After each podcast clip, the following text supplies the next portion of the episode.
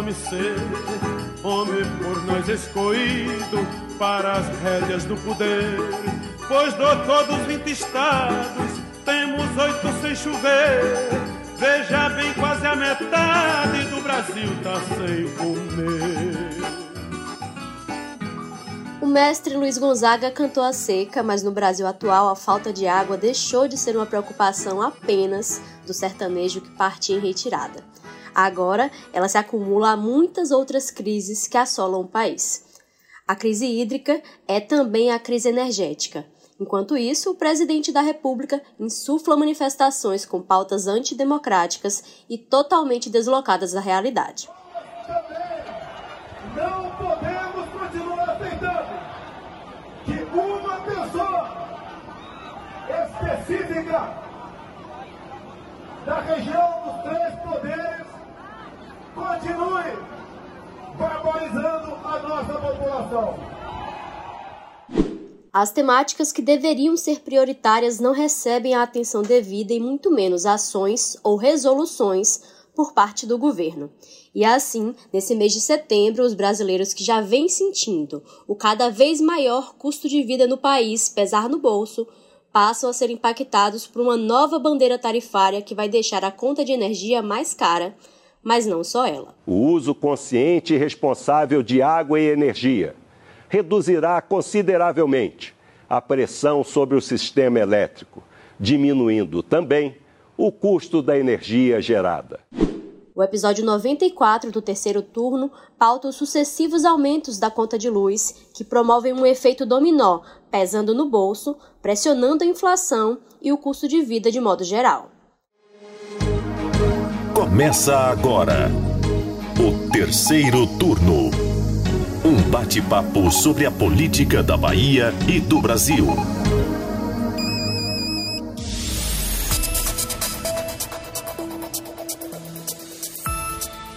Eu sou Jade Coelho e comigo para a gravação remota do podcast de política do Bahia Notícias, os repórteres do site Mari Leal. Oi, meu povo. E Gabriel Lopes. Olá, você que acompanha o terceiro turno. Bom, o Brasil enfrenta hoje a pior estiagem dos últimos 91 anos, desde 1930, segundo dados do Operador Nacional do Sistema Elétrico. Diante disso, a Agência Nacional de Energia Elétrica, a ANEEL, anunciou a criação de uma nova bandeira tarifária para a conta de luz, que é chamada de Bandeira da Escassez Hídrica. A taxa tem um valor extra de R$ 14,20 por 100 kWh e começou a ser aplicada a conta de luz em 1 de setembro e vai ficar em vigor até 30 de abril de 2022. O novo valor representa um aumento de 49,6% em relação à atual bandeira vermelha patamar 2, que estava sendo aplicada à conta de luz. E para constar, no final de junho, o valor da bandeira vermelha patamar 2 já havia subido 52%. Com a diminuição das chuvas, o nível dos reservatórios das hidrelétricas, que produzem a energia que abastece o país, está baixo. Assim, é necessário acionar as, as usinas. Assim, é necessário acionar as usinas termoelétricas para garantir o fornecimento e evitar o risco de racionamento ou até de apagão. Mas o custo de produção de energia em uma termoelétrica é mais caro. E esse é o ponto. Isso mesmo, Jade. O custo de geração fica mais alto e esse preço é repassado ao consumidor. Isso aí não é novidade, né? Só que ele não é repassado somente na conta de energia, é passado aí de algumas outras maneiras também. Então, nós não vamos pagar só uma conta de luz mais cara. Esse aumento do custo da energia provoca uma reação em cadeia, que mexe com toda a economia. A gente conversou com o economista Gilmar Andrade, que é aqui da Bahia, e ele sinalizou que a energia elétrica é um item insubstituível e, além disso, é o segundo item de maior peso aí quando a gente é, verifica os cálculos em relação à inflação, perdendo somente para a questão dos combustíveis, que a gente sabe que é um outra, uma outra questão também que não está fácil. Então, tendo essa posição de destaque, consequentemente, energia é formadora de preços. E o que, é que quer dizer o custo da energia formar outros preços? é que colabora para a composição final do preço de produtos e de serviços. Isso implica, mais uma vez, sobretudo no contexto que a gente está vivendo, em mais uma diminuição do poder de compra da população. E claro, a gente não pode tirar de vista de que esse custo a mais na produção, na oferta desses serviços, vai incluir aí, embutir também essa nova cobrança em relação à energia elétrica. Então, resumindo, se é que a gente ainda não entendeu, nós, consumidores finais, vamos pagar mais de uma vez pelo aumento no custo da energia elétrica.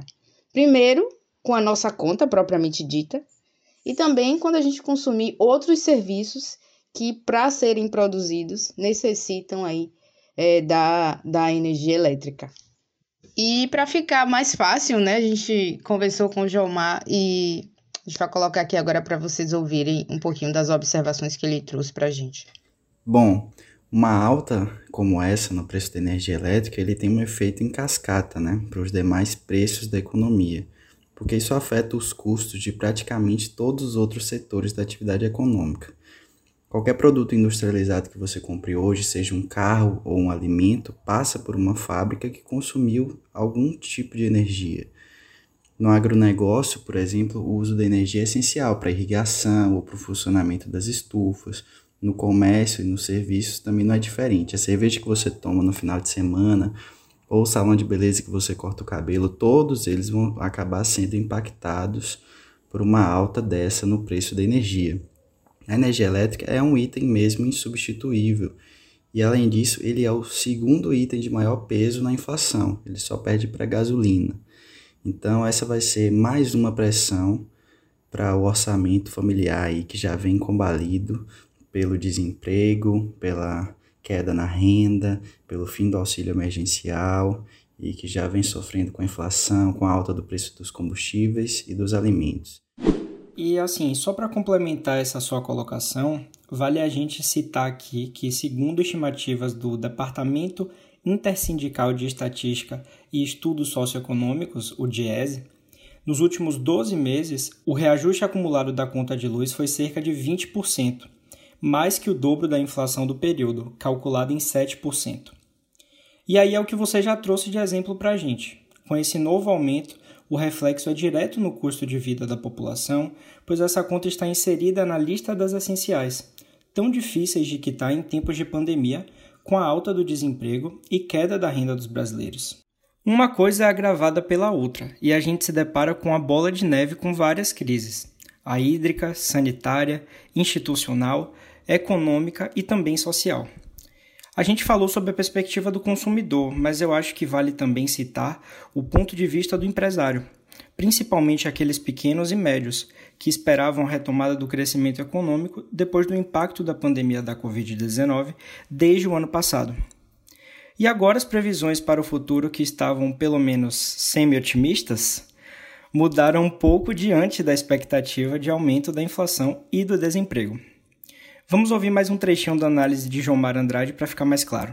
Se a gente pensar também nas dificuldades que alguns setores da economia já enfrentam, um aumento como esse pode acabar acarretando o fechamento de algumas linhas de produção, na redução de turnos de trabalho, no fechamento de negócios pequenos.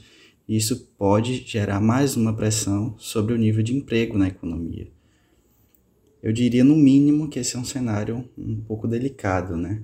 O Banco Central já subiu para 5,8% a projeção de inflação para 2021 e o Comitê de Política Monetária já indicou também que deve acelerar a subida dos juros nas próximas reuniões, por conta da persistência dessa pressão inflacionária.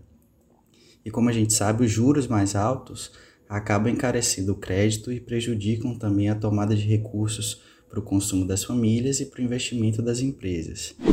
Bom, falando agora mais especificamente de crise hídrica, que é o que levou a esse aumento na conta de energia, né, com a criação da bandeira tarifária de escassez hídrica, vamos trazer aqui um pouco do peso disso, né, do que, que isso representa. Primeiro, o que, que aconteceu? O verão desse ano foi menos chuvoso do que o habitual. O nível dos reservatórios das hidrelétricas das regiões Sudeste e Centro-Oeste, que é onde a situação está mais crítica e também são aí as regiões que produzem mais da metade da energia elétrica que é consumida no país inteiro, né, esses reservatórios chegaram ao final de maio com um armazenamento médio mais baixo para o mês desde 2001, 20 anos atrás. E aí, de acordo com dados do Operador Nacional do Sistema Elétrico, em agosto, no mês passado, o nível dos reservatórios nas hidrelétricas do Sudeste e do Centro-Oeste estava em 21,5%, no Sul o percentual era de 28%, e já na região Nordeste, 50%. E qual é o posicionamento dos especialistas do setor? Eles temem uma piora da situação e que isso eleve o risco e aí condicionam o futuro e a situação melhorar ou não ao que vai acontecer até o mês de novembro, que é um mês em que se espera que os reservatórios comecem a receber algum tipo de recarga das chuvas e que a gente torce por isso. Né? Até lá, o governo federal está evitando a adoção de medidas como racionamento de energia, porque é considerada uma medida impopular né, e possui aí um, um peso político muito forte, que é tudo que nesse momento o governo não quer. E depois do reajuste na taxa extra da conta de luz, o governo também anunciou aí que quem conseguir economizar entre 10% e 20% na conta de luz vai ganhar um desconto de 50 centavos por quilowatt-hora a ser pago a partir de janeiro do ano que vem. Bom, Jade, Gabriel, eu acho que tem duas coisas que a gente pode pontuar aqui nessa proposta de quem economizar vai ter aí esse retorno dos 50 centavos. Primeiro é que esse retorno não vem na conta subsequente em que houver esse essa economia, só vai ser devolvido no próximo ano. E uma segunda questão é que assim, diante do quadro social que a gente já tem, é, boa parte das famílias, né, pelo menos aquelas que já têm vivido ali com uma imensa restrição, já consome o mínimo. Então, digamos que a gente tem uma casa que lugares fica somente a geladeira ligada, uma TV, uma, uma, uma lâmpada. Como é que essas pessoas vão gerar ainda economia?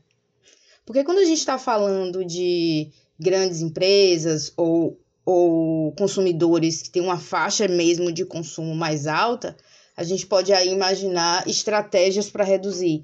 Mas quem já vive com o mínimo? Então, qual a efetividade realmente dessa política aí de gerar um desconto para quem de fato reduzir? É, a quem ela vai chegar no fim das contas? Eu acho que são coisas que vale a gente pensar, refletir e continuar acompanhando.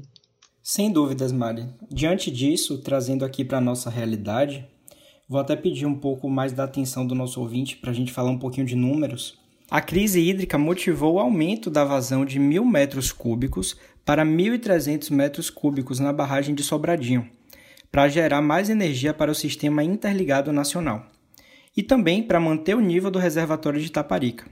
Localizada no extremo norte da Bahia, Sobradinho estava no dia 30 de setembro, um dia antes do anúncio da ANEEL, com 48,4% do volume útil. Os números da Agência Nacional de Águas indicam que no mesmo período em 2020, o reservatório estava com 75,6% e em 2019 tinha 41,1%. Os dados apontam que o pior ano foi em 2017, quando no final de agosto tinha 7,86% da capacidade. E aí, de acordo com uma carta circulada da Companhia Hidrelétrica do São Francisco, a CHESF, o aumento da vazão para otimizar a produção de energia atende ao sistema coordenado pelo Operador Nacional do Sistema Elétrico, o ONS. Conforme o Sistema de Acompanhamento de Reservatórios da Agência Nacional de Águas, na segunda, a Bahia tinha um volume de 50,1% acumulado nos seus reservatórios, enquanto que no mesmo período de 2020, este total era de 56,1%. E aí, durante uma declaração ao jornal à tarde, o diretor de águas do INEMA, que é o Instituto do Meio Ambiente e Recursos Hídricos da Bahia, o Eduardo Topázio, ele disse que a situação de seca no estado segue uma naturalidade cíclica e não tem uma relação direta com essa crise nos estados do Paraná, Mato Grosso do Sul, São Paulo, Goiás e Minas Gerais, que têm sofrido uma seca típica. E um ponto importante de e que às vezes a gente acaba passando assim, né, de forma despercebida em relação a essa nossa necessidade, a nossa demanda pelo consumo de água, tá no nosso próprio prato, né? Na verdade, a gente precisa olhar para essa indústria de produção de alimentos, sem tirar de vista todas as outras, né?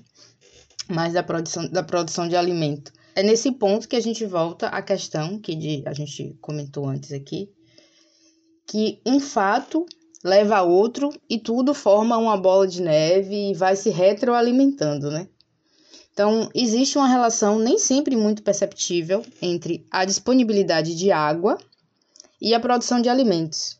Afinal, tudo que a gente consome demanda a utilização de uma grande quantidade de água em seu processo produtivo. E aí, acho que a gente vai voltar aqui um pouquinho para a sala de aula para lembrar do conceito de água virtual, que é aquela que a gente não vê, mas está embutida na produção do produto, né? Seja ele qual for. Então, só para a gente ter aqui um, um, um exemplo, para produzir um quilo de carne, tem aí um gasto médio de 15 mil litros de água. E todo e qualquer alimento. Então, assim, quando a gente amplia essa discussão e ver é, discussões sobre dietas diversificadas. Então a gente sabe que é esse modo de vida que a gente tem, assim, onde uma coisa se relaciona com a outra e tudo tá lá, né? De forma interligada. Então é também a gente olhar aí para esse consumo de água, também olhar o que a gente produz. E acho que aqui vale lembrar também da produção de cerveja, né? Que inclusive vai buscar as águas mais profundas dos aquíferos e que é algo que é consumido em larga escala aqui. Então é só um ponto a mais para a gente ficar atento nessa. Na pandemia ainda aumentou, né? Nessa questão aí da, da questão do consumo de água, crise hídrica e tudo, enfim. Então, a falta de água vai além da dificuldade no acesso ao recurso aí de forma direta, né? Vou aqui, vou tomar água, vou abrir a torneira e pegar água para fazer cozinhar, por exemplo. Então, é, é uma situação que vai muito mais e ocasiona realmente problemas de socioeconômicos, do ponto de vista da saúde e tudo, enfim, um universo assim, de grandes impactos.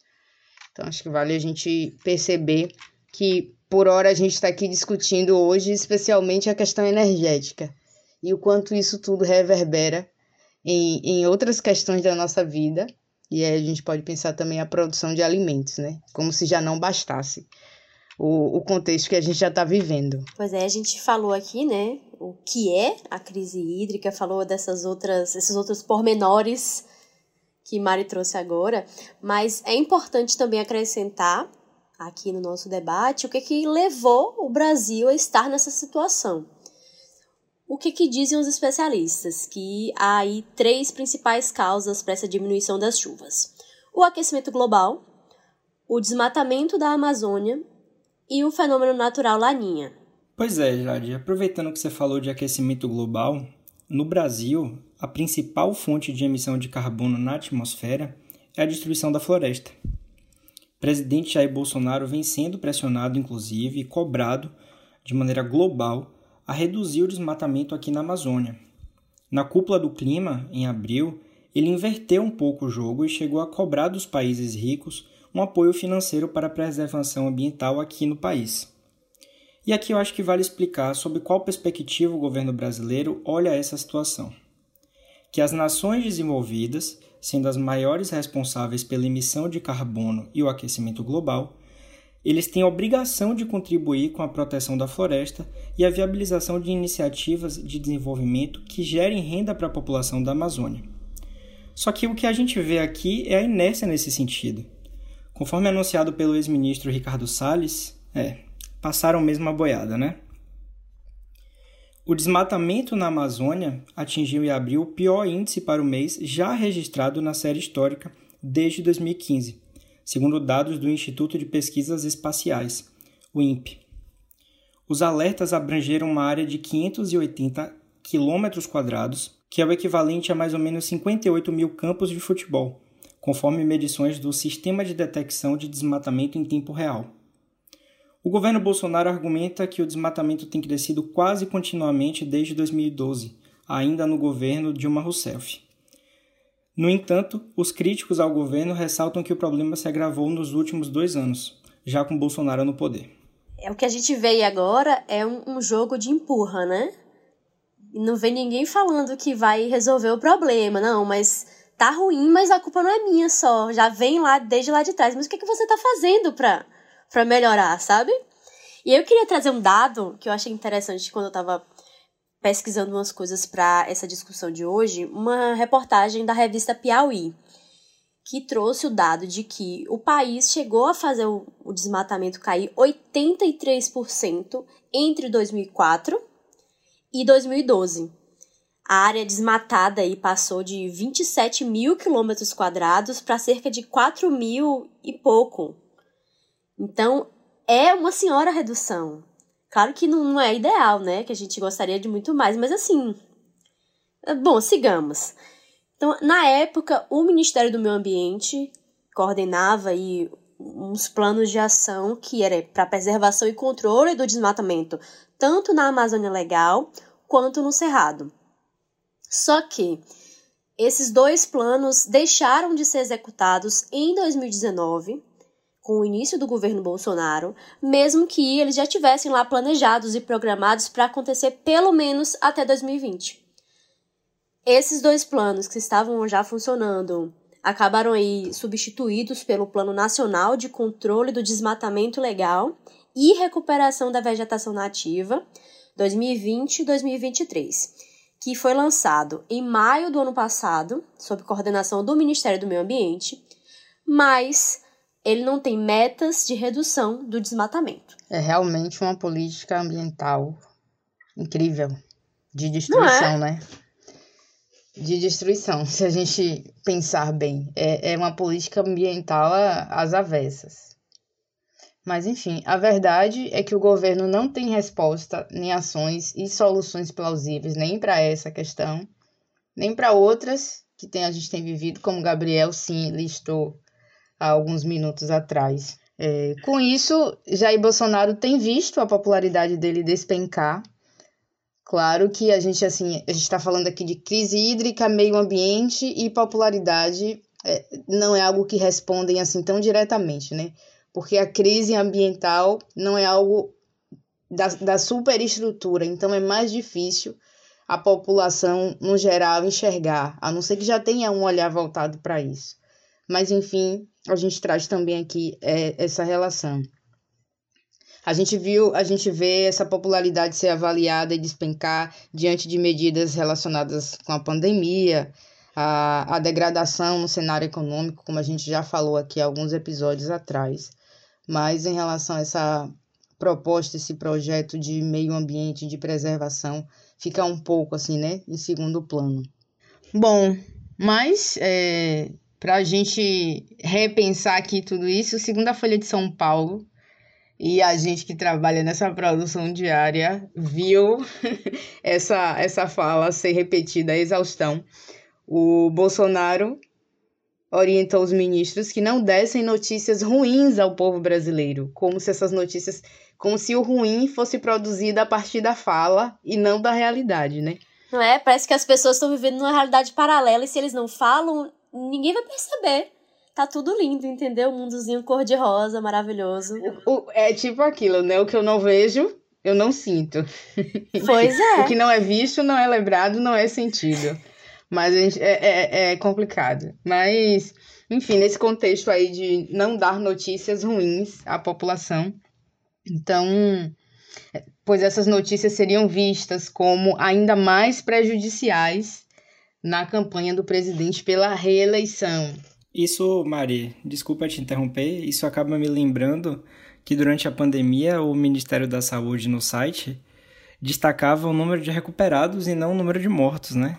Em caixa alta, com grande destaque, o número de mortos era uma informação difícil de achar no site do Ministério da Saúde. Sim, é, eles fazem uma narrativa, né, para tentar ali maquiar uma coisa, mas gente, e assim, o brasileiro, eu acho incrível como a gente acaba lidando com tudo isso até com humor, porque apesar de tudo, tudo vira meme, né?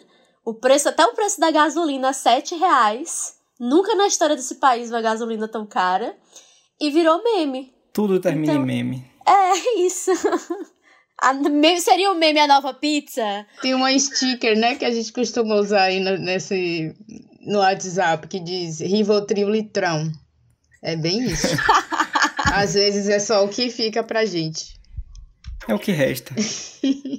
e mais e-mail, né? E apesar de tudo isso, o que a gente viu essa semana nas manifestações foi um presidente com um discurso completamente descolado da realidade, preso aí a uma realidade paralela e que às vezes parece ser tão individual para ele. Então não se viu em nenhum momento citar de fato os problemas que o país tem vivido, que boa parte da população tem enfrentado, como a gente listou aqui já. Questões do ponto de vista social, do ponto de vista sanitário, do ponto de vista econômico, do ponto de vista emocional até, né? A gente não pode deixar de fora isso que a gente tem repetido tanto, tipo, de estar doente de Brasil, de tanto problema, de tanto não respirar, né? Como a gente diz, o brasileiro não tem um, um dia de paz. Um dia até muito é um minuto de paz. Então, a gente viu o que a gente conseguiu ver na terça-feira foram discursos ali com raízes golpistas e pautas antidemocráticas, ainda que queiram pintar o momento de democracia. Ah, tá, e democracia por quê? Porque foram as ruas, mas democracia se reduz a isso. Acho que a gente consegue aqui também voltar um pouco para o último episódio, como a gente falou dos militares.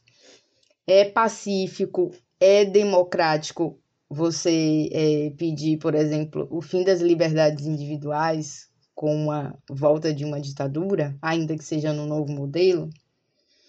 Então, acho que a gente precisa realmente continuar assim concentrado nessa questão do descolamento do real com o que esse governo tem nos dados de resposta. Porque, de fato, né, a pandemia continua assolando. A gente tem aí, por exemplo, a variante Delta em crescimento no Rio de Janeiro, por exemplo, nos outros estados, por hora, ainda menos, e a gente espera que fique assim. E aí a gente espera contar mesmo com a, com a contribuição da população. Mas continua não tendo resposta para essas coisas. A gente tem o, o, uma escalada aí do preço de alimentos e a fome avançando também não tem resposta.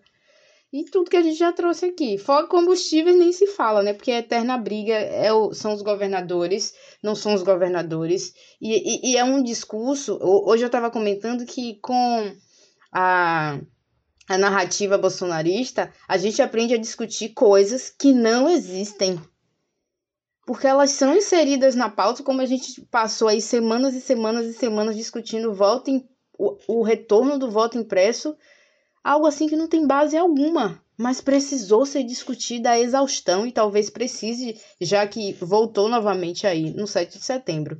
Essa pauta voltou lá para a fala do, do presidente Bolsonaro.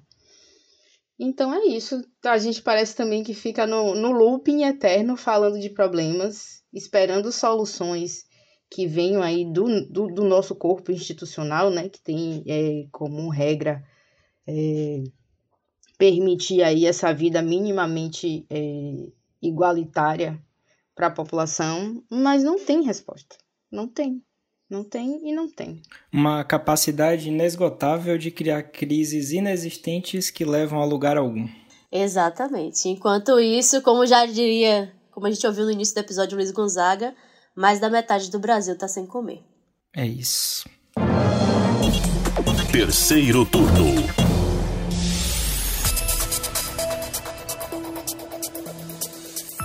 E com isso a gente vai chegando ao fim de mais um episódio do terceiro turno, com um assunto hoje denso, tenso, mas espero que a gente tenha conseguido passar a mensagem para o nosso ouvinte, que você tenha gostado. Muito obrigada, Mari e Gabriel, pela parceria de toda semana. E até semana que vem, gente. Eu que agradeço aqui de novo a vocês e ao pessoal aqui que ouve a gente. E novamente eu todos os dias vou reforçar esse pedido de Jade. Interaja com a gente nas redes sociais, manda um sinal de fumaça. É isso aí, obrigado Jade pela companhia, obrigado Mário pela companhia e a você que nos escuta aqui toda sexta-feira. Até a semana que vem. Como o Mari disse, nós estamos sempre muito interessados em ouvir a sua opinião sobre o terceiro turno, então manda sua mensagem para o Twitter do Bahia Notícias ou para qualquer outra rede social usando a hashtag Terceiro Turno BN. O programa é gravado das nossas casas e conta com a apresentação dos repórteres Jade Coelho, Mari Leal e Gabriel Lopes. No início desse episódio, você ouviu a música Vozes da Seca, de Luiz Gonzaga, as vozes do presidente da República, Jair Bolsonaro, e do ministro de Minas e Energia, Bento Albuquerque. Os áudios utilizados são do Bahia Notícias e do YouTube. A edição é de Paulo Vitor Nadal e o roteiro de Jade Coelho. Você ouviu o terceiro turno, o seu podcast semanal sobre a política da Bahia e do Brasil.